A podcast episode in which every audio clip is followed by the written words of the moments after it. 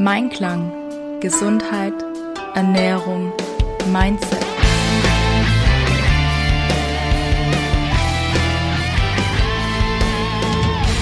Mit Ann-Kathrin Seidler.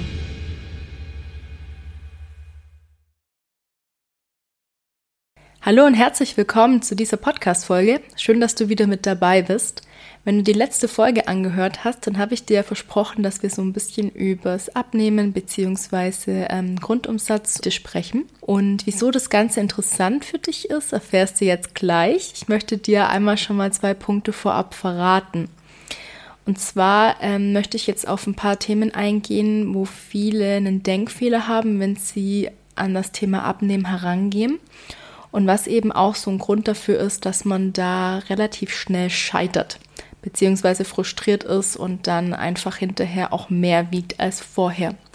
Das ähm, Phänomen kennst du vielleicht, dass du eine Diät angefangen hast, am Anfang hoch motiviert warst, das Ganze dann auch ein paar Wochen oder sogar Monate durchgezogen hast und dann leider feststellen musstest, dass das einfach auf Dauer nicht funktioniert oder dass du an einen Punkt gekommen bist, wo du gesagt hast so, hm, ich mache eigentlich alles richtig, aber ich nehme trotzdem nicht ab, dass dein Gewicht stagniert ist. Und wieso das der Fall ist und warum dann auch gerne mal nach einer Diät der Jojo-Effekt eintritt, das möchte ich mit dir heute besprechen und dir auch zwei, drei Tipps mit an die Hand geben, wie du die ganze Sache ein bisschen besser gestalten kannst. Für mich ist es immer super schön, wenn ich auch ein Feedback zu diesen Folgen kriege das heißt, ich würde mich total freuen, wenn du hier einen Kommentar hinterlassen würdest oder mir gerne auch eine E-Mail schreibst an a.seidler.m-einklang.de oder natürlich auch gerne auf Instagram mit mir in Kontakt trittst. Du findest mich unter Mensch-im-Einklang. So, ja, was ist denn so die Grundannahme von Diäten? Also egal welche Diät man sich anschaut, in irgendeiner Art und Weise sind die Kalorien die Energiezufuhr reduziert. Weil von der Logik her ist es so, ich habe einen Energiebedarf, den ich brauche in Form von Essen und von Getränken, dass ich eben gut versorgt bin, damit mein Körper seine Leistung erbringt.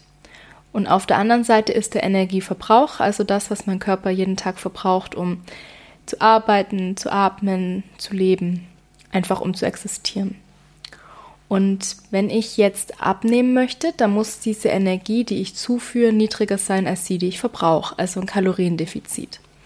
Wenn ich zunehmen möchte, dann muss die Energie, die ich zuführe, höher sein als die, die ich verbrauche, also ein Energieüberschuss. Und wenn ich mein Gewicht halten möchte, dann sollte das ausbalanciert sein. Jetzt habe ich natürlich beim Abnehmen zwei Möglichkeiten. Entweder ich steigere den Energieverbrauch, das heißt, dass ich mich mehr bewege und mehr Energie verbrauche, als ich zu mir nehme. Oder ich äh, reduziere die Energiezufuhr und ähm, habe dadurch ein Kaloriendefizit. Viele fangen einfach mal an und reduzieren die Kalorienzufuhr ist auch im ersten Schritt ein bisschen einfacher, weil je nachdem, wie man natürlich im Alltag eingespannt ist, ist es dann auch manchmal schwierig, die Zeit für Sport oder für Bewegung zu finden.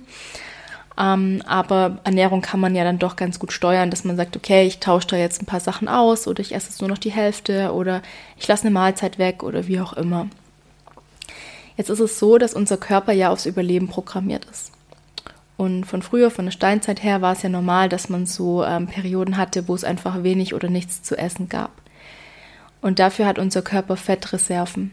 Und das ist super wichtig gewesen, weil sonst hätten wir einfach, ja, würde es uns nicht geben, dann wären unsere Vorfahren verhungert. Das heißt, in dem Moment, wo dein Körper ähm, keine Energie mehr zubekommt, da fängt er dann an, seine Reserven aufzubrauchen.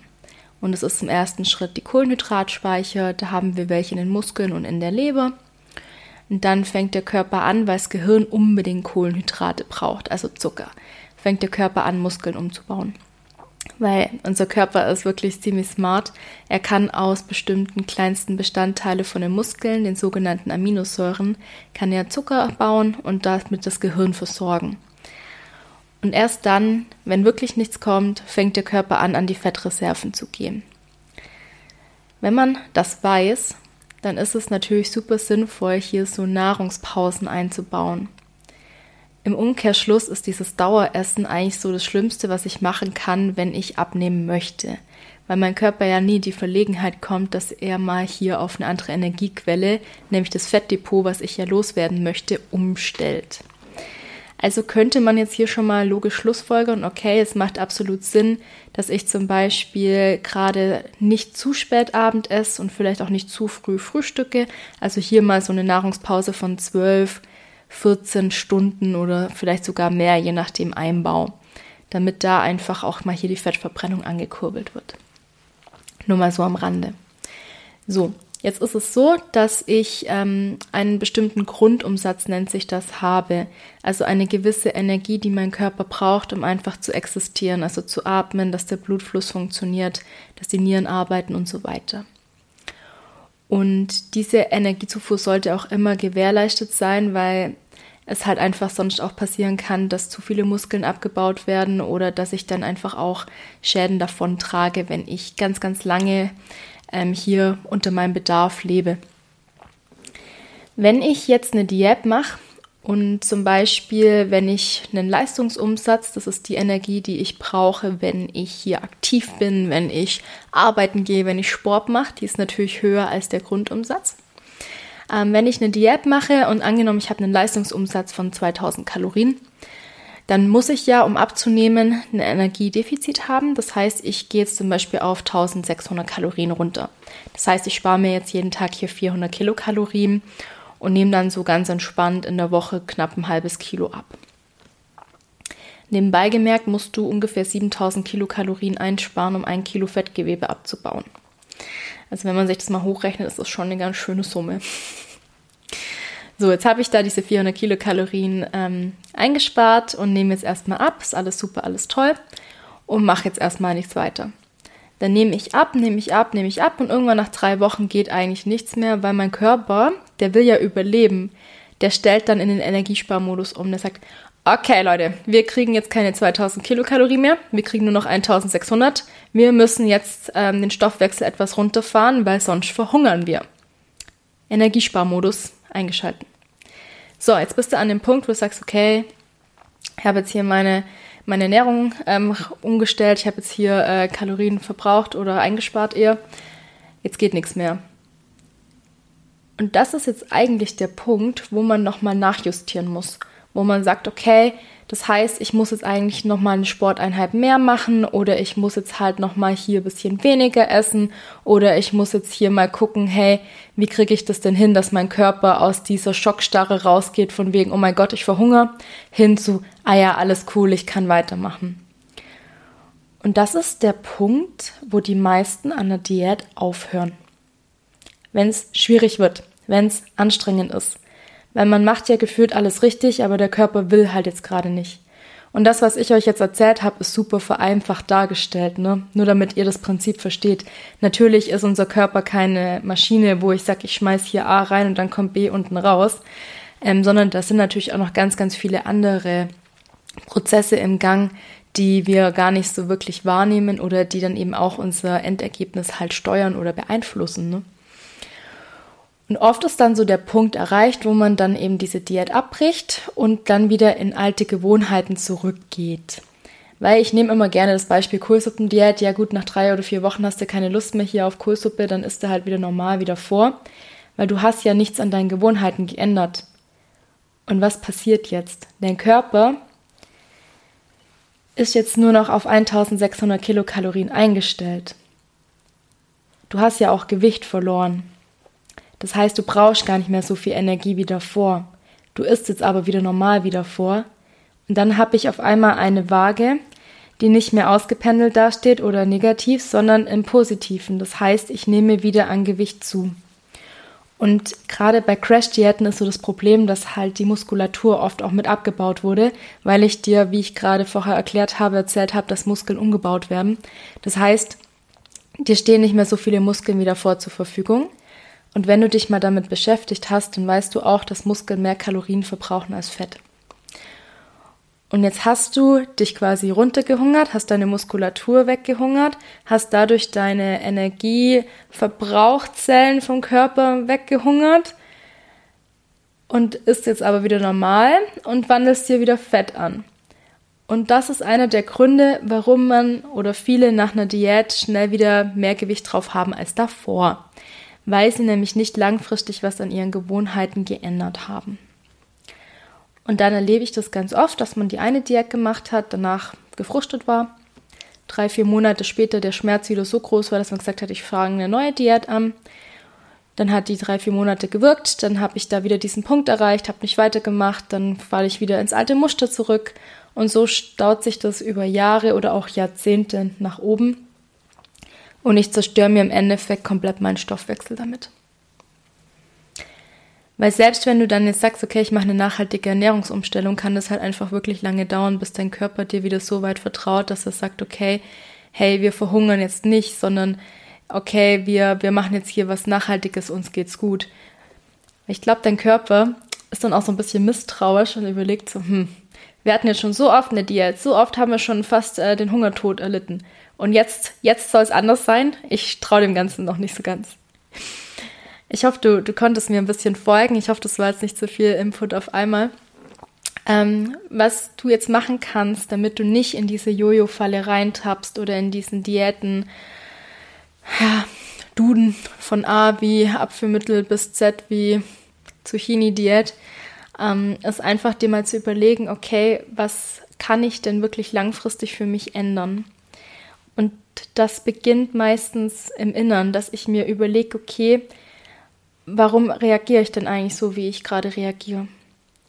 Also ich nehme da auch ganz gerne das Thema Stressessen her, dass ich in bestimmten Situationen gerne mal hier zu Süßigkeiten oder auch zu Snacks oder sonstigen greife, einfach um mich in dem Moment emotional wieder zu festigen, weil ich gerade komplett außerhalb von mir bin, weil ich gerade komplett nicht bei mir bin und auch nicht steuern kann, hey, was brauche ich eigentlich gerade? Und wenn ich dann noch mal ein bisschen anschaue, okay, was für Strategien oder Möglichkeiten gibt es denn, dass ich statt zu essen andere Methoden anwende? Sei es, dass ich jetzt lerne, wie ich eine progressive Muskelentspannung bei mir selber anwende, um mich wieder runterzuholen. Oder sei es, dass ich sage, okay, ich ähm, hole mir jetzt eine Tasse Tee oder ich gehe jetzt kurz an die frische Luft. Bitte ersetze jetzt nicht Essen mit Rauchen, sondern geh bitte spazieren oder einfach nur kurz das Fenster aufmachen und atmen. Hol mich da raus und ähm, schaff damit eben diesen Break, um wieder ganz bei mir zu sein. Und jeder, der jetzt sagt, ich möchte gerne abnehmen, ich möchte da gerne was Nachhaltiges machen, der darf sich einmal mit seinem Körper beschäftigen und mal diese ganzen biologischen Prozesse so ein bisschen begreifen, wie dein Körper denn funktioniert, was dein Körper eigentlich braucht. Also wenn ich Ernährungspläne anschaue, dann ist es oft ähm, ja sehr ausschlaggebend, dass da sehr, sehr, sehr, sehr, sehr, sehr viele Kohlenhydrate da sind. Das Gemüse ist so ein bisschen zur Deko noch so drauf, so, ah ja, ich sollte ja noch ein Salatblättchen nehmen. Und Eiweiß ist bei vielen ja, entweder sehr, sehr viel da, aber dann mit sehr viel Fett getarnt oder sehr wenig da. Und das ist halt auch nochmal spannend zu gucken, okay, wie reagiere ich eigentlich? Was sind eigentlich so diese Themen, die ich mit Essen vielleicht auch hier irgendwie bewältige oder wie ich meinen Alltag gestaltet habe? Und dann aber auch zu gucken, hey, wie stelle ich denn so mein Essen überhaupt zusammen? Also ist das überhaupt das Richtige für meinen Körper? Und ich nehme jetzt hier jedem gleich den Wind aus dem Segeln, der sagt, naja, ich beschäftige mich jetzt halt mal acht Wochen mit meiner Diät und danach ist das Thema für immer gegessen. Sorry, eine Ernährungsumstellung ist etwas, was du dauerhaft tun darfst.